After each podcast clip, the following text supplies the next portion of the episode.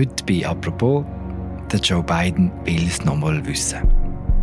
Letzte Woche hat Joe Biden offiziell gemacht, was man schon länger vermutet hat. Er tritt nochmal zu den Präsidentschaftswahlen an. Würde er nochmal zum Präsident gewählt werden, wäre Joe Biden beim Ende von seiner zweiten Amtszeit 86 Jahre alt. Fast schon biblisch. Ist sein Alter ein Vor- oder ein Nachteil? Warum kommt er nochmal? Und wie groß ist die Chance, dass wir eine Neuauflage vom letzten Duell ums Weiße Haus erleben? Donald Trump gegen Joe Biden? Das alles besprechen wir heute in einer neuen Folge von «Apropos» im täglichen Podcast vom Tagesanzeiger und der Redaktion der Medien. Mir zugeschaltet aus Washington ist unser USA-Korrespondent Fabian Fellmann. Mein Name ist Philipp Loser. Hi Fabian. Hi Philipp.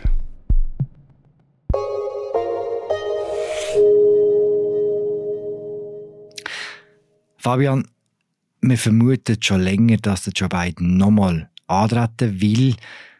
Was sind die Indizien für die Vermutung? Ja, vor allem der Joe Biden selber, der hat immer wieder angetönt, er werde es nochmal machen, aber er ist noch nicht ganz parat, um zu sagen. Und zuletzt hat sogar die First Lady Jill Biden gesagt, wie manchmal muss er es eigentlich noch sagen, dass er es endlich glaubt und nicht immer wieder fragt. Aber die Journalisten haben natürlich immer wieder nachgefragt, weil sobald die Kandidatur offiziell ist, gelten ein bisschen andere Regeln, zum Beispiel Gesetz zu der Wahlkampffinanzierung und darum ist das ein wichtiger Moment. Der Moment hat dann stattgefunden letzte Woche. Wie hat er seine Kandidatur angekündigt? Es war fast ein britisches Understatement im Vergleich zu den anderen Kandidaten in dieser Showpolitik in den USA. Alle machen einen grossen Medienauftritt. Biden hat ein Video online stellen, drei Minuten lang. Ähm, genauso hat er es auch schon vor dem letzten Wahlkampf gemacht, vor der letzten Wahl 2020. This is not a time to be complacent. That's why I'm running for re-election. Because I know America. I know we're good and decent people. Es war kein grosser Medienauftritt, aber eben drei Minuten Video sind auch nicht nichts. Auf was setzt er in diesem Video inhaltlich? Was verspricht er für äh, seine erneute Kandidatur? Ja, man sieht das gerade mit den ersten Bildern, die das Video anfängt. Das sind Bilder vom 6. Januar 2021. Das Kapitol ist in Rauch gehüllt. Demonstranten kämpfen mit der Polizei. Es ist der Mob von Donald Trump, der Demokratie angreift. Dann kommen die nächsten Bilder von einer eher linken Demo gegen die Einschränkung der Abtreibungen. Und dann sagt Joe Biden ein Wort. Freedom. Personal freedom is fundamental to who we are as Americans. Freedom, Freiheit. Und, und seine Botschaft ist, die Republikaner sind Extremisten, die die persönliche Freiheit der Amerikanerinnen und Amerikaner einschränken wollen.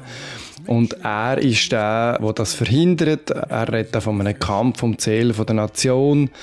Und obwohl er Donald Trump mit keinem Wort erwähnt, ist die Botschaft zwischen den Zielen ziemlich klar. Der Joe Biden ist da, um nochmal einen Sieg von Trump und von seinen Anhängern zu verhindern. And this is our moment.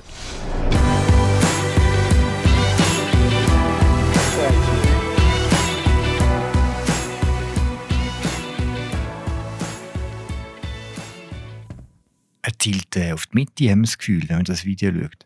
Ja, er zielt auf die Mitte. Er sagt, er versucht den Republikanern eines von ihren Hauptargumenten wegzunehmen, dass sie die einzigen sind, die die einfachen Bürger vor dem Übergriff vom Staat schützen. Er sagt den Leuten in der Mitte, hey, die Republikaner wollen deinem Kind verbieten, gewisse äh, Bücher zu lesen. Die Republikaner wollen dir verbieten, einen Mann oder eine Frau zu lieben, wenn du selber Mann oder Frau bist. Also sie greifen in, in die Rechte von Homosexuellen ein und allen, die nicht ganz den Normen entsprechen. Und er sagt, er ist da, um die einfachen Leute zu schützen, auch um sie schützen vor einer extremen Steuerpolitik der Republikaner, die nur den Reichen zu gut kommt und den einfachen Leuten das Geld wegnimmt, ähm, zum Beispiel mit der, im ganzen Bereich von der sozialen Sicherheit, Rente, Sozialhilfe. Was interessant ist, wenn man das Video anschaut, ist, wie häufig seine Vizepräsidentin Kamala Harris jetzt gesehen ist. Ist dir das auch aufgefallen?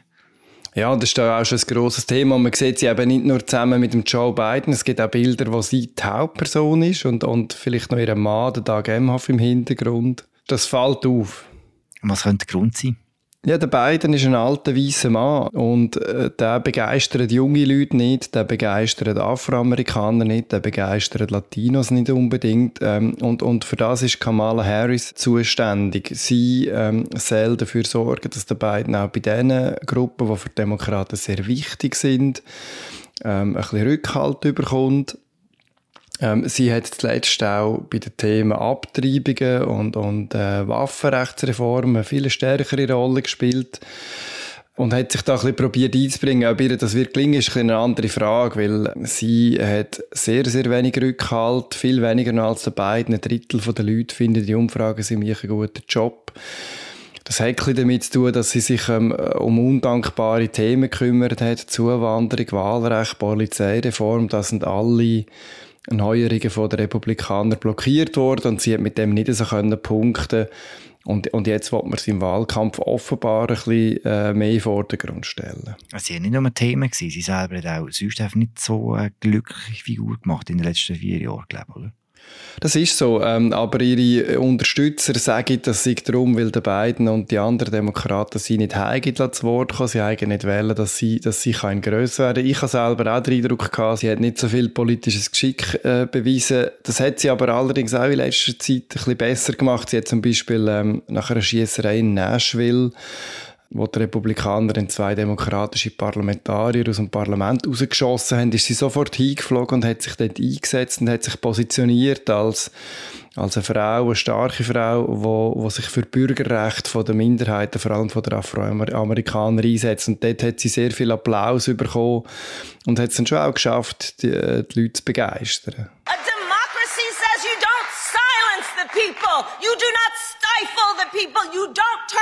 Their microphones when they are speaking about the importance of life and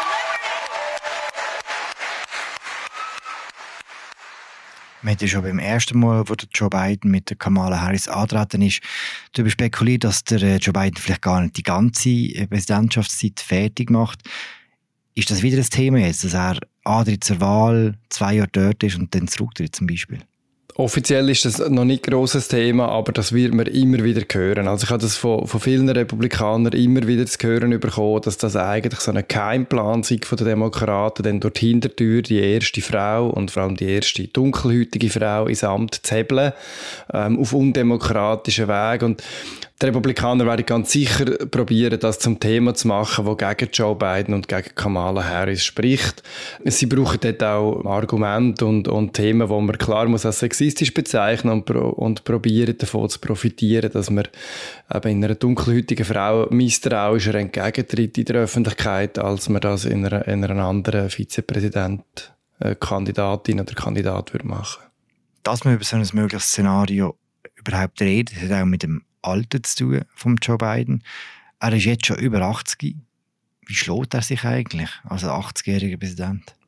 Er selber wird offenbar immer hässig, wenn seine Leute darauf ansprechen. Ähm, aus medizinischer Sicht ist er ja topfit. Da gibt es regelmäßige Überprüfungen, die kann jeder anschauen, im Internet lesen. Da hat er ein, zwei Gebrechen, aber das ist nichts ähm, Schlimmes. Aber man merkt ihm natürlich schon an, dass er alt ist. Also, er ist mal in Rehoboth Beach vom Velo gefallen. Das ist ein Video, das viral gegangen ist. Auch in der Schweiz. Er stolpert manchmal auf den Flugzeugstegen. Äh, er verhaspelt sich, murmelt zwischendurch ein. Das hat nicht unbedingt mit seinem Alter zu tun. Er war äh, früher ein Stotterer. Gewesen. Aber jetzt im höheren Alter macht sich das wieder ein bisschen stärker bemerkbar. Ich finde ehrlich gesagt, für einen über 80-Jährigen ähm, macht er es macht recht gut. Ähm, aber äh, natürlich, er wird ständig von den Republikanern angegriffen, dass er ja schließlich schon lange senil ist. Du sagst, er macht es recht gut, aber eben, am Schluss reden wir immer über den Präsidenten der USA. Hast du das Gefühl, er prestiert das nochmal vier Jahre lang? Das ist eine Millionen-Dollar-Frage. Ich habe den Eindruck, der Biden weiss schon, wie er seine Kräfte muss einteilen muss. Er hat, äh, ein Beispiel, er hat ein Viertel von seiner Amtszeit daheim in Wilmington oder im Strandhaus in Rehoboth verbracht. Ein Viertel? Ein Viertel von der Zeit der Donald Trump hat auch sehr viel Zeit auf dem Golfplatz verbracht. Das muss man schon, schon als Vergleich auch sehen. Und es ist ja nicht dann, dass er einfach Ferien macht, sondern er, er schaut zu seinen Kräften, er teilt sie, er hat eine Erfahrung, wo, wo er das kann. Aber, äh, ja, es ist schon so, oder? Als er Covid verwünscht hat, haben alle den, den Schnuff angehalten und, und sind gespannt gewesen, was da passiert Forscher sagen, den 80-Jährigen, der gesund ist, kann das Amt genauso gut ausüben wie ein gesunder 60- oder 70-Jähriger. Aber man hat schon das Gefühl, dass da ist jemand, der es ein bisschen weniger braucht, um ihn zum Tritt auszubringen, wo es ein bisschen weniger braucht, dass, dass etwas passiert. Und dann eben Kamala Harris muss zum Einsatz kommen. Aus meiner Sicht ist das ein Risiko, das die USA da eingehen. Ähm, und ich habe da auch mit Kollegen immer wieder angeregte Diskussionen über das Thema. Wie wird denn in der Öffentlichkeit über Joe Biden sein Alter geschwätzt? Ja, durchmischt. In der, also es ist in den Medien ein Thema, es ist aber vor allem bei den republikanischen, bei den rechten Medien ein Thema. Also bei, bei Fox News ist er immer nur der senile äh, Tatterkreis, wo, wo irgendwie wieder, wieder etwas murmelt und gar nicht weiß, was er sagt. Und es wird dem Joe Biden nicht gelingen, ähm, die Diskussion abzuklemmen. Der Ronald Reagan hat das damals ähm, elegant gemacht. Er hat gesagt, er werde im Wahlkampf die Unerfahrenheit und die Jugendlichkeit von seinem Rival nicht zum Thema machen. Der Walter Mandel war dann 56 gewesen, der Reagan über 70. Ähm, äh, die Republikaner werden das mal ganze Collagen von Videos ähm, zusammenstellen, wenn der, wie der Biden stolpert und sich verhaspelt, wie er ähm, vom Velo geht. Ähm, eben, sie sagen jetzt schon immer, er hat neurologische Probleme, sein Hirn funktioniert nicht mehr richtig. Das wird eines der dominierenden Themen vermutlich sein im Wahlkampf von der republikanischen Seite. Gleichzeitig, so einfach dürfte es dann auch nicht fallen, oder? Der Donald Trump, der aussichtsreichste Kandidat auf ihrer Seite, ist jetzt 76, ist auch nicht mehr gerade der jüngste. Mhm. Abgesehen von der Aussenwirkung und eben von, von gewissen medizinischen Fragen, ist das Alter tatsächlich ein Problem? Also ich finde schon, junge Menschen haben generell Mühe, in die Politik einzusteigen. Ähm, und in den USA gilt das besonders, weil die Politik wird von, von Weißen dominiert. Die Jungen sind farbiger, sind afroamerikanischer, sind latinamerikanischer. Ähm, und derart alter Präsident verstärkt einfach das Problem, dass sich die Jungen nicht können mit, mit ihm identifizieren und nicht mit dieser Politik können identifizieren Die USA sind ein vieles jüngeres Land als die Schweiz. Die Hälfte der Bevölkerung ist jünger als 38. In der Schweiz ist der Wert bei, bei fast 43. Und ich finde, das ist ein Problem, wenn dann so, so ein alter weißer Mann äh, das Gesicht von dieser Nation ist.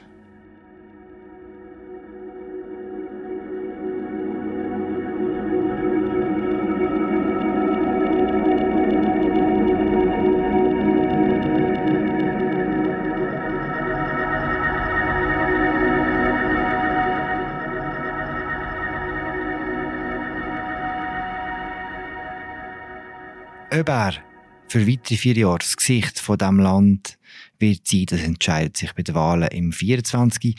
Ich würde jetzt gerne mit dir über äh, mögliche Gegner von Joe Biden reden. Und zwar zuerst die internen Gegner in der Demokratischen Partei. Gegen wer muss Joe Biden antreten dort? Es sind zwei Personen, Philipp, die jetzt ihre Kandidatur erklärt haben. Die eine ist Marianne Williamson, das ist eine Buchautorin. Die Bücher haben Titel wie Zurück zur Liebe. Dann haben wir da noch Robert F. Kennedy Jr. aus der bekannten Politiker, Politikerfamilie.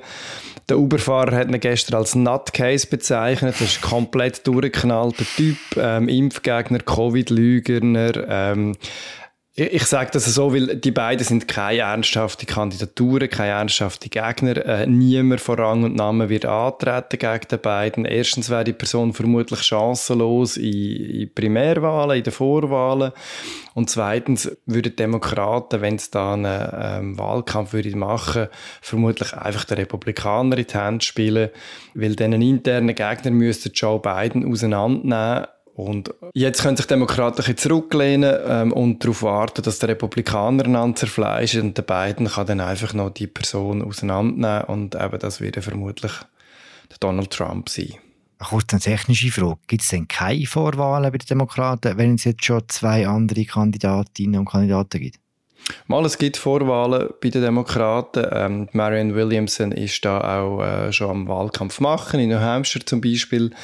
Aber es werden vermutlich pro forma Wahlen sein, weil der Joe Biden wird dermaßen viel mehr Unterstützung haben, er wird auch dermaßen viel mehr Geld haben als Williamson und der, und der Kennedy, wo beide wirklich Aussenseiterkandidaten sind, dass, dass man da kann von 80, 90 Prozent Zustimmung ausgehen dann für den Biden. Entscheidend wird dann sein, wer auf der anderen Seite steht. Bei den Republikanern, du hast schon jetzt angedeutet.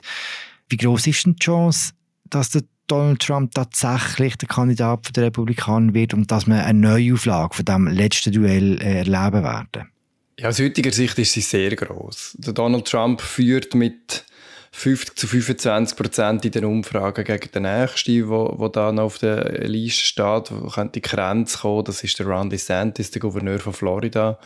Und dann hat es noch äh, eine Handvoll weitere, die schon ihre Kandidatur erklärt haben, aber die sind alle ähm, im Moment wirklich im Bereich, wo man muss sagen, sind vermutlich chancenlos. Aus der Sicht von Joe Biden gesprochen, wäre der Donald Trump ein guter Gegner? Oder müsste man sich etwas anderes wünschen, wenn man jetzt im Team Biden ist? Nein, der Biden setzt voll darauf, dass er Donald Trump nochmal Kandidat wird. Das ist sein Wunschgegner. Also er hat es viel schwerer gegen irgendeinen anderen Republikaner. Es gibt Umfragen sogar, die zeigen, dass der Biden wird verlieren gegen jeden anderen Republikaner außer Donald Trump. Und äh, das ist so ein bisschen Paradox. Die republikanische Basis ist dermaßen auf Donald Trump verstieft, dass sie nicht sehen, dass sie jetzt eigentlich eine riesige Chance hätte zum Präsidentschaft zu holen. Die normalen Leute haben ja genug von Donald Trump und von dem Drama. Es hängen dann mehrere Strafverfahren an, die ihn eigentlich unwählbar machen, nicht bei seinen Fans, aber bei unabhängigen Wählern. Also wenn ich Parteistrateg wäre bei den Republikanern, ich würde jetzt glaube ich gerade verzweifeln. We're to walk down to the Capitol And we're to cheer on our brave senators and congressmen and women.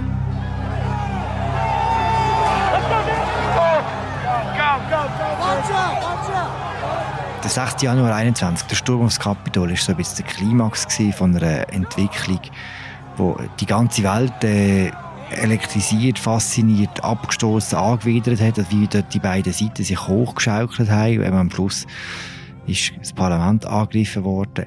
Seitdem haben wir das Gefühl, ist die ganze amerikanische Politik ein bisschen ruhiger geworden. Ist das ein falscher Eindruck, weil man sich vielleicht einfach nicht mehr so interessiert? Oder stimmt der Eindruck und wird sich das fortsetzen jetzt auch bei dem anlaufenden Präsidentschaftsrennen? Es gibt zwei Seiten zu dem. Also, was sicher ruhiger geworden ist, ist die, die Gewaltbereitschaft. Es gibt zwar immer noch ähm, Demonstrationen, es gibt, hat auch zwischendurch äh, einzelne Vorfälle gegeben, wo, es zu Gewalt gekommen ist, aber die Justiz hat recht hart durchgegriffen gegen die Leute, die am 6. Januar ins Kapitol gegangen sind.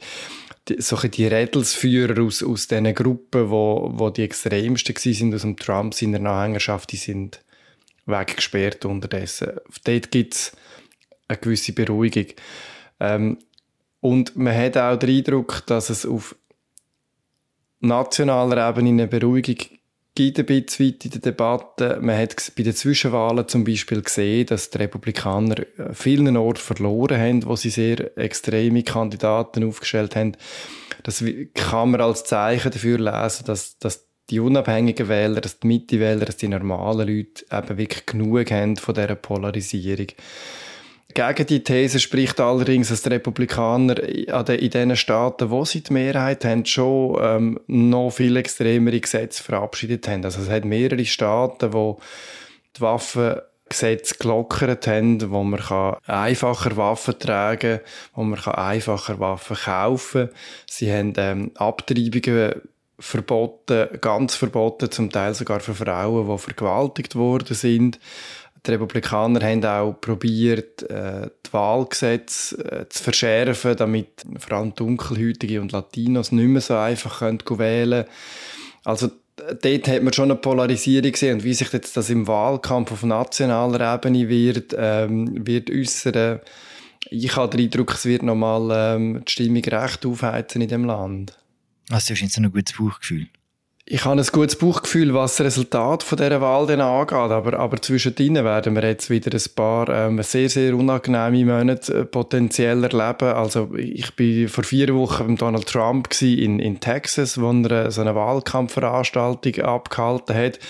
Und das ist schon sehr, sehr düster gewesen. Und genauso wird er probieren, die Leute ähm, weiter aufzuheizen, anzustacheln und, und er wird auch sämtliche Mitbewerber zwingen, extreme Positionen zu vertreten, damit sie neben ihm können auffallen können. Das hat man jetzt eben Randy Santis schon ein paar Mal gesehen, wo probiert hat, nicht ganz so extrem zu sein wie der Trump, aber gleichzeitig eben auch immer wieder sich entschieden hat, ähnlich extrem zu werden und wohin das, das genau führt, das ähm, lässt sich aus heutiger Sicht noch schwer abzuschätzen. Mhm. Aber kann man, kann man bitte sagen, was so die grossen Linien werden sein denn im, im, im Wahlkampf?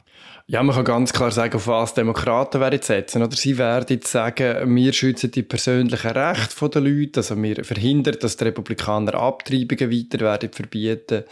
Demokraten werden auch versprechen, dass sie etwas gegen die Gewalt unternehmen, vor allem die vielen Schiessereien, indem sie das Waffenrecht werden einschränken das sind zwei Themen, wo sie auch die Mehrheit der Bevölkerung klar hinter sich wissen. Und die Republikaner auf der anderen Seite werden auf die Ängste vor Kriminalität setzen, sie werden vor der Zuwanderung warnen, sie werden von einer Überfremdung von den USA warnen, ich brauche extra diesen Begriff. Sie werden ähm, auf die Angst vor China aussetzen. Die grosse Unbekannte ist, was mit der Wirtschaft passiert. Oder? Also, wir haben jetzt eine Zeit von sehr turbulenter Wirtschaftsentwicklung gesehen. Die Inflation, die Teuerung ist sehr, sehr hoch geworden. Das ist, wäre in beiden fast zum Verhängnis geworden bei den Zwischenwahlen. Inzwischen hat sich das wieder beruhigt. Das Wirtschaftswachstum ist sehr gut. Es werden viele Arbeitsplätze geschaffen. Die Arbeitslosigkeit ist so tief wie nie. Das wird den beiden auch als Erfolg von sich ähm, verkaufen. Und gleichzeitig ist da eine große Unsicherheit. Die Leute vertrauen dieser Wirtschaftsentwicklung nicht. Wir haben jetzt gerade eine Bankenkrise gesehen, die sich immer noch nicht beruhigt hat. Und man weiß wirklich nicht so recht, in welche Richtung das, geht. Das ist wirklich wieder eine die grosse Unbekannt bei solchen Wahlen. Und je nachdem, wie die Wirtschaftsentwicklung läuft, könnte auch die Milliardenhilfe, die die USA in der Ukraine ähm, schicken, für den Krieg, äh, für die Verteidigung gegen Russland, durchaus noch zu einem Problem werden für Biden. Auch dort greift ihn der Trump bei jeder Gelegenheit an. Haben jetzt Anfang Mai gewählt wird in eineinhalb Jahren. Warum geht der Wahlkampf so lang?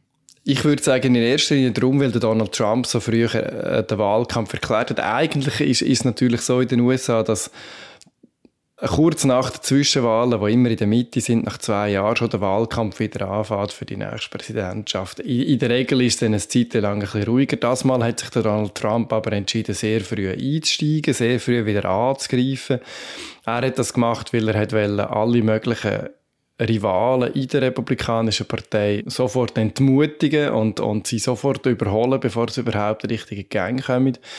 Und das äh, zwingt jetzt natürlich halt auch die Demokraten dazu, ähm, nicht einfach den Republikanern das Feld zu überlassen, sondern auch mit ihren Argumenten gegenzuhalten ähm, und zeigen, warum dass wir eben sie die Richtigen sind, die man soll wählen Und das wird jetzt auch ganz viele Schlagzeilen verursachen, ähm, muss aber sich vor Augen halten, das Entscheidende von dem Wahlkampf, das wird im, im, im nächsten Sommer passieren und vielleicht sogar erst im Herbst. Ich habe gesagt, die grosse Unbekannte ist die Wirtschaft.